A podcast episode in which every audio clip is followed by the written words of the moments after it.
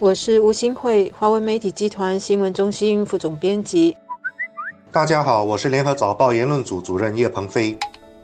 过去八年，本地申请离婚的数据出现了两种趋势。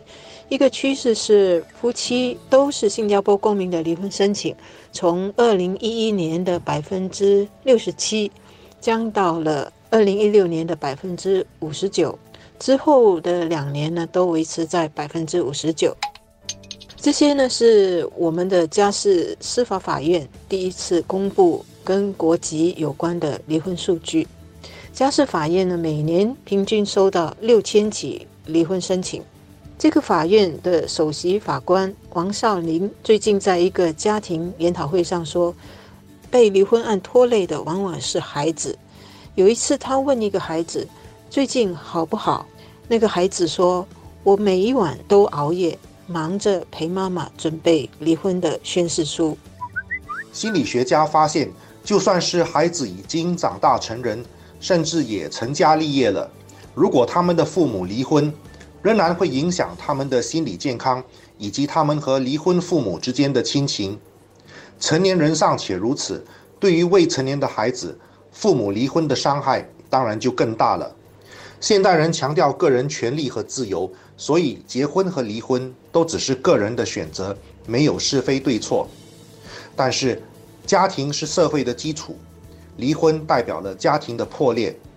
太多家庭破裂，最终对社会的和谐和稳定都是不利的。这位法官在研讨会上分享他所处理过的离婚案时。也提到，有些夫妻在办理离婚案时，为了争取最大的利益，都在翻彼此的旧账，把好多年以前的数据或者收据都搬出来。有人呢，因此劝一些年轻情侣，结婚第一天就要把所有的收据收好，以备将来需要。那也是挺可悲的吧。值得一提的是，法官所提供的过去八年离婚申请数据中。设计异国鸳鸯的离婚申请出现增加的趋势。当然，单单看数据并不能知道太多细节，例如这些异国鸳鸯离婚的原因，以及有多少是因为设计婚姻买卖或者婚姻骗局而走向离婚的。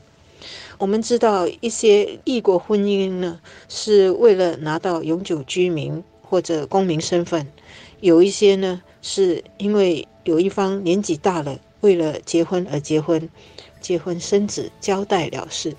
但是我们都知道，买卖式的婚姻没有爱情的基础，是留下更多家庭问题的。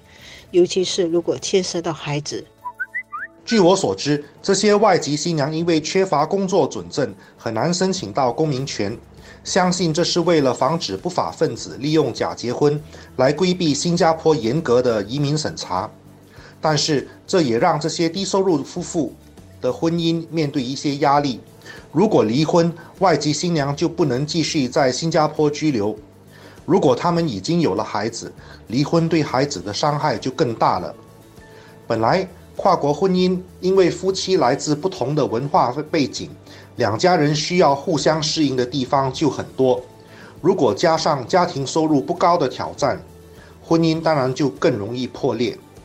所以，涉及非公民夫妻的离婚率提高，是不是反映了本地低收入阶层面对更大的生活压力呢？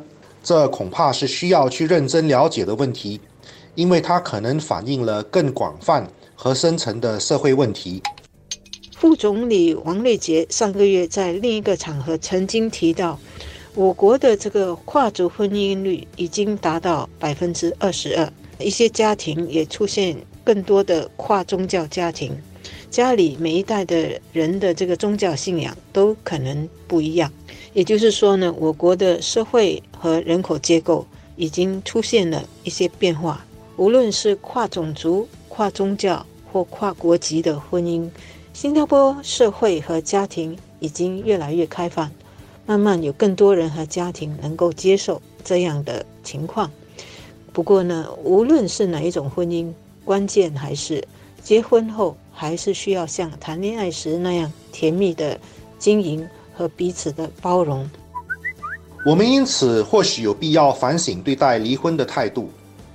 不要再把它当作是社会进步、个人自由的象征，而多思考离婚对社会以及下一代的人的影响。如果社会强调个人责任，而不只是个人权利，我们对待婚姻的态度可能就会不同。